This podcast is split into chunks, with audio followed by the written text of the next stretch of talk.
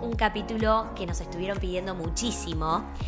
Vino a visitarnos Ginny Terrile, una abogada especialista en Derecho de Familia y Derecho de Marcas, que hoy nos va a contar cómo es el proceso de registrar una marca. Buen día Ginny, ¿cómo estás? Belu, ¿cómo estás? ¿Todo bien? Bueno, principalmente hoy vamos a hablar de cómo se registra una marca cuáles son las, funciones, las características, el fin que tiene el registro de una marca. Antes que nada, vamos a saber qué es una marca.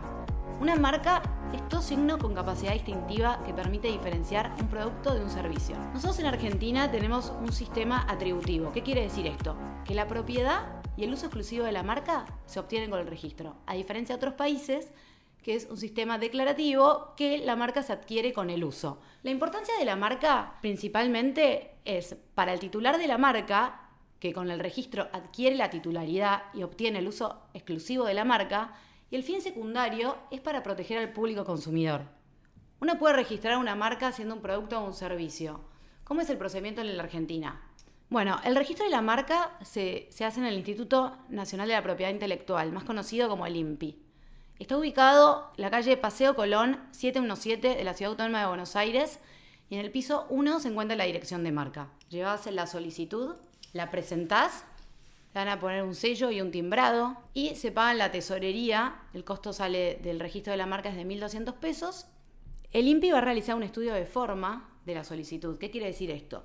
Tiene que corroborar que estén bien los datos personales presentados, tanto como el DNI, el quit, el domicilio real y el legal del titular de la marca, que no haya un error en la clasificación. ¿Cómo es esto de la clase? ¿Qué es una clase para todos nuestros oyentes? El registro tiene una lista de categorías que uno tiene que registrar ya sea el producto o el servicio en esa categoría. Ese es el nomenclador de NISA. Por ejemplo, acá que estamos en, tu en tu empresa, que es una empresa de indumentaria, hay diferentes categorías. La categoría 18 es cueros, la categoría 24 tejidos, la categoría 25 es indumentaria. Uno tiene que identificar el producto o el servicio que va a registrar en la categoría pertinente.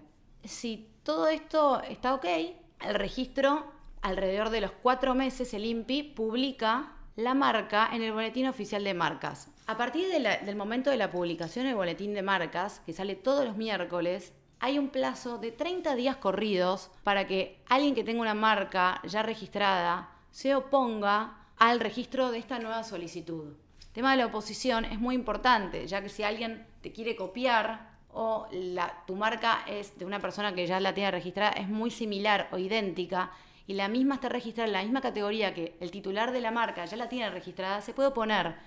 Esto es para evitar confusión con el público o para evitar que esta nueva persona que está registrando una marca se lleve frutos de una clientela ya establecida, ¿no?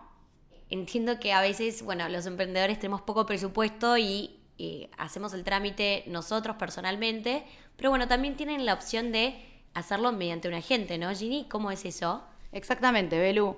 El procedimiento de registro de marca se puede hacer en forma particular o se puede contratar a un abogado o un agente de la propiedad intelectual. Generalmente los emprendedores arrancan por motus propio, ¿no? Hacer este trámite, que de hecho se puede realizar eh, autónomamente. El tema es si a lo largo del procedimiento ocurre alguna circunstancia que, que te hacen llevar a que contrates un abogado o un agente, como es en el caso de la oposición. Ginny, tengo una duda. ¿Cómo es el tema de la oposición? ¿Se puede hacer una oposición si, por ejemplo, alguien eh, registra mi marca, pero en otra clase? ¿Eso es válido? Eh, ¿O puedo hacer una oposición a una marca que sea muy similar, pero que esté en otra clase?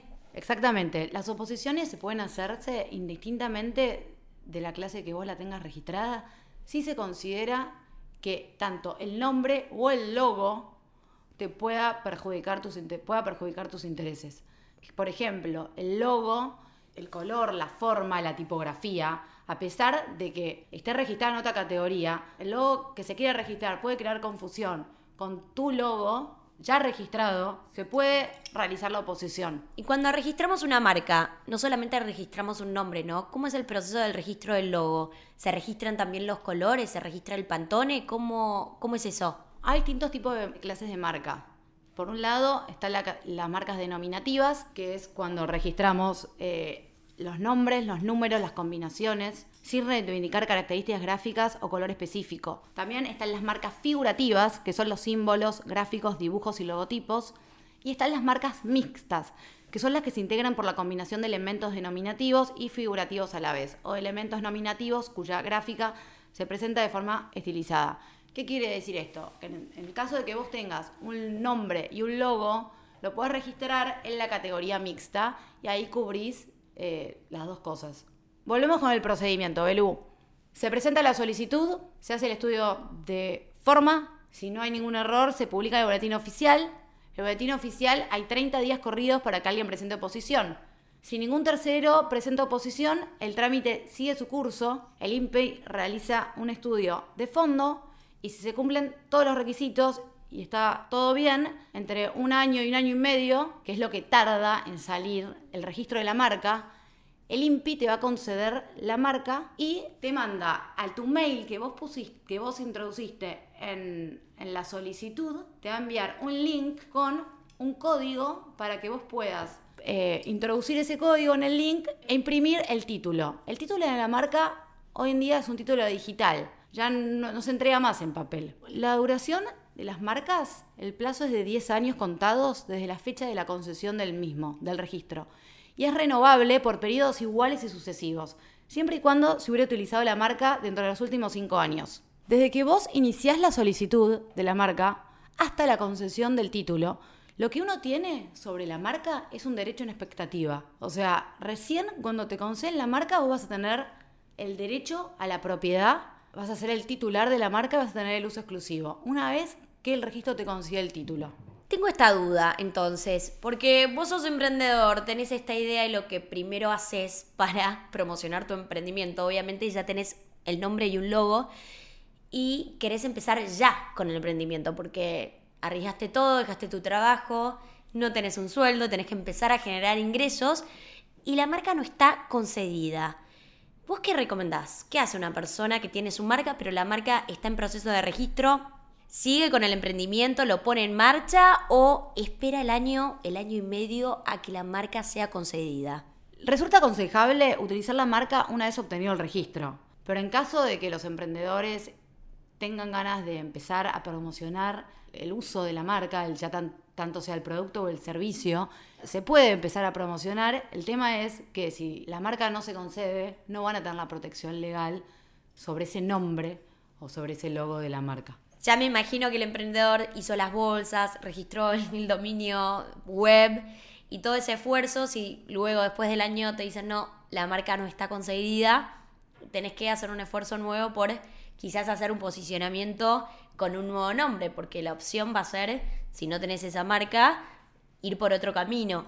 A veces lo que sucede también es que podés, no, no puedes registrar exactamente esa marca, pero puedes registrar una similar, entonces que el camino y el posicionamiento en la mente del consumidor va a ser más fácil porque, no sé, quizás no puedo registrar Sofía de Grecia, pero registro Sofía de España, bueno, no sé, es similar, entonces eh, no es tan difícil, pero en otros casos creo que tienen que cambiar, he escuchado historias de marcas que emprendedores con todo el esfuerzo y todo el dinero invertido en todo lo que es el merchandising, fue en vano porque la marca no fue concedida, las oposiciones no las pudieron resolver y tienen que cambiar de marca y un nombre completamente diferente y ahí digamos que eh, lo que pierden es eh, todo ese dinero que a veces, bueno, quizás es poco porque recién empezaron, pero en otros casos eh, puede llegar a ser mucho. Y más que nada todo el esfuerzo. Creo que lo que es Facebook, redes sociales no es tan preocupante porque puedes cambiar el nombre eh, una vez al año, me parece, en lo que es Facebook. Pero todo lo que ya imprimiste, ahí sí, eso sería dinero perdido.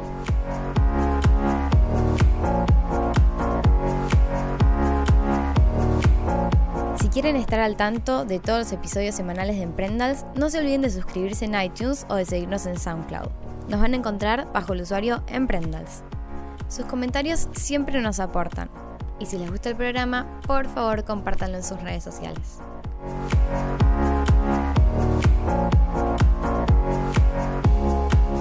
Bueno, contando mi experiencia, me acuerdo en ese marzo del 2008 que fui eh, personalmente al INPI, primero averiguar, porque ya había buscado por internet y Sofía de Grecia no estaba registrada en la clase 25, 23, en ese momento pensé que era la 23, no sé por qué. Y después fui personalmente y me dijeron, bueno, en esta clase tantas Sofías están registradas, tenés un porcentaje de que haya oposiciones. Y creo que es importante que vayan antes a averiguar, ¿no? Porque también si lo van a hacer solos al trámite, a veces te fijas en internet, pero es típico que vas y, no sé, imprimiste mal el logo en otro tamaño o, no sé, te olvidaste de algún papel. Entonces, ¿cómo es, Ginny, este proceso de que vos querés ir a averiguar, vas personalmente y te dicen ahí exactamente qué marcas están registradas que son similares, las posibles oposiciones que tenés? ¿Cómo es ese proceso? Lo primero que hay que hacer al momento de registrar una marca es entrar en la página del INPI, www.impi.gov.ar, entras en la dirección de marcas y ahí pones buscador de marca. Ahí pones el nombre de las marcas que estén vigentes y ahí te van a salir las marcas que ya están registradas o las marcas que están en trámite. Con esta búsqueda online que uno hace, te evitas eh, el día de mañana una posible oposición. Y es muy importante porque uno, cuando arranca con el registro de una marca, todo el sacrificio, como lo, vos lo contaste recién, las ganas de poner un emprendimiento, la inversión, ya tenés que tratar de asegurarte que el nombre que quieras registrar, tratar de que, no exista en esa clase. O de última, después eh, lo excluís o lo limitás a la marca y no, no haces a la categoría entera. Hay dos tipos de búsquedas. Además de esta búsqueda online, se puede hacer una búsqueda que te hace el registro, que es arancelada, que es una búsqueda fonética. Gini, y bueno, registrarte tu marca es concedida. ¿Qué quiere decir esto de tener una marca? ¿Qué, ¿Cuáles son los derechos que tenemos sobre esta marca? Los derechos que uno tiene sobre la marca, en primer lugar, es el derecho a la propiedad. El derecho a la propiedad, al uso exclusivo, el derecho de oposición, ya que el día de mañana, si alguien registra una marca que es idéntica, similar o que te pueda causar confusión al público o que vos pienses que te pueda perjudicar a tu empresa, te puedes oponer. Además también es el derecho de transferencia. ¿Qué es la transferencia de la marca? Una vez que se concede la marca, uno la puede transferir, ya sea mediante una venta o si ponele, vos te asociás con una persona, querés transferirle el 50% de la marca, se puede transferir. Pero siempre y cuando, como te comenté antes, Belu, hasta que no se concede la marca, vos tenés un derecho en expectativa. Entonces la transferencia se puede hacer recién cuando tenés un derecho, ¿entendés? Entonces, cuando tenés el derecho se puede conceder la marca. El registro de la marca es tan largo y tarda tanto tiempo porque hoy en día en el INPI se presentan 90.000 solicitudes por año.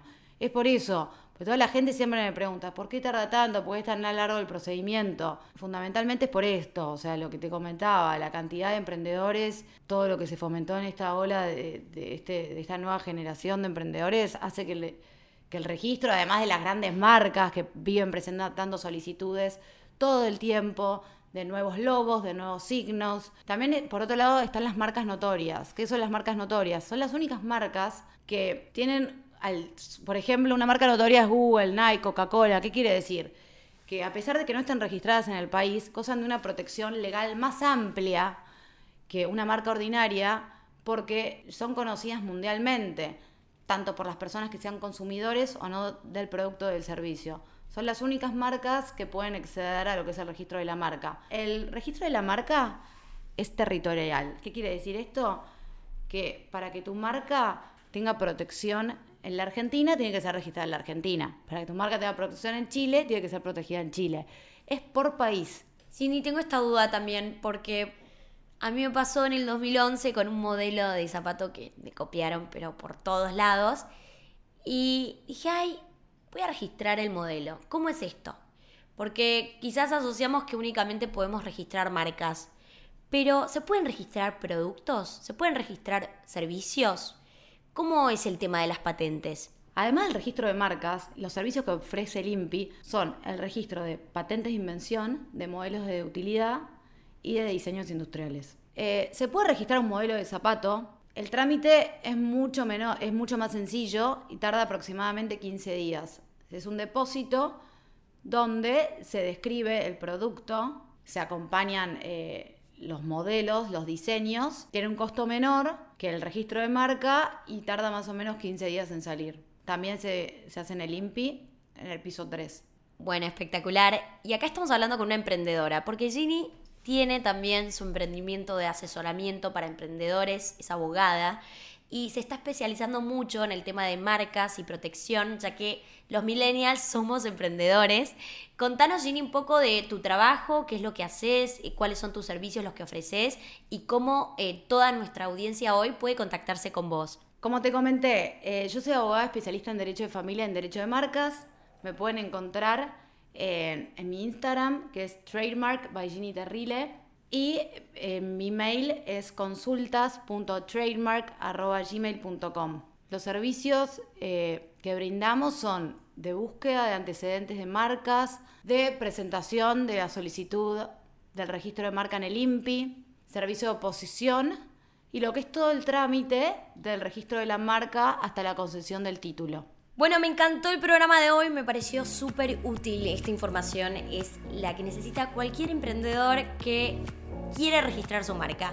Ya les pasamos los contactos de Ginny y bueno, no duden en hacerle cualquier consulta por Instagram, por mail. Esto fue un programa de Emprendals, no olviden de suscribirse y dejar sus comentarios. Muchísimas gracias, les mandamos un beso enorme. Chau, chau.